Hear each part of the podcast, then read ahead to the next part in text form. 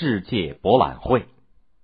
一九五一年的五月，在英国伦敦的海德公园里矗立起一座新颖独特的宏伟建筑，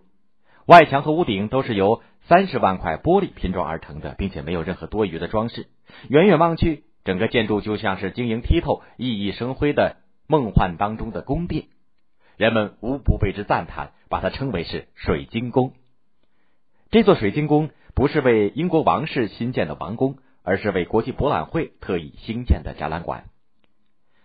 当时英国是世界上头号强国，为了显示工业革命的成果，为了炫耀大英帝国的实力，维多利亚女王决定在英国的伦敦海德公园里举行一次国际性的博览会。女王还通过外交途径邀请欧美十多个国家参展。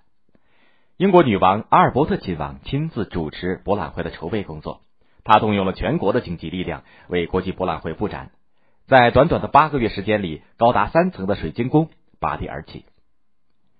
五月一号，维多利亚女王和阿尔伯特亲王乘坐豪华的皇家马车来到水晶宫面前，亲自为博览会剪彩。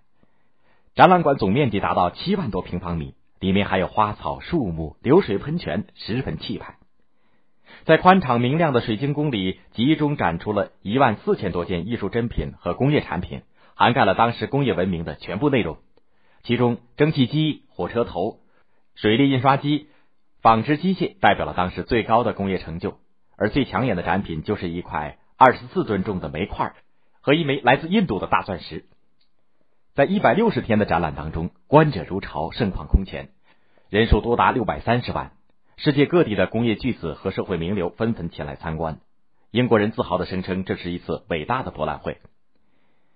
因为这一划时代的创举，伦敦的水晶宫博览会后来被人确定为首届世界博览会。随后，美国、法国等国家为了提升自己的国际威望，争相举办世界博览会。世博会终于和奥林匹克运动会一样，成为全球规模的盛会。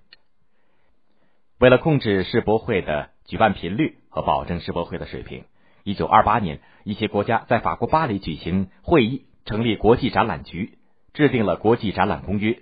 对于世界博览会的举办方法呢，做出了若干的规定。比如说，举办世博会要有主题，展示时间不能超过六个月等等。世博会分为两类，一类是综合性的世博会呢，另一类就是专业性的世博会。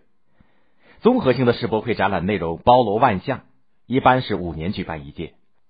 比如二零零零年德国汉诺威的世界博览会。专业性的世博会的内容要单一些，它是以某类专业性的产品为主要的展示内容。比如一九九九年中国昆明世界园艺博览会。正如一切始于博览会所言，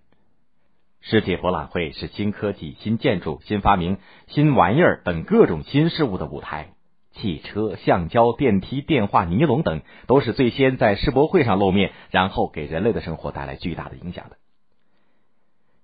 由于世博会有无穷的魅力，给主办国创造了巨大的经济社会效益，所以申办世博会的竞争十分激烈。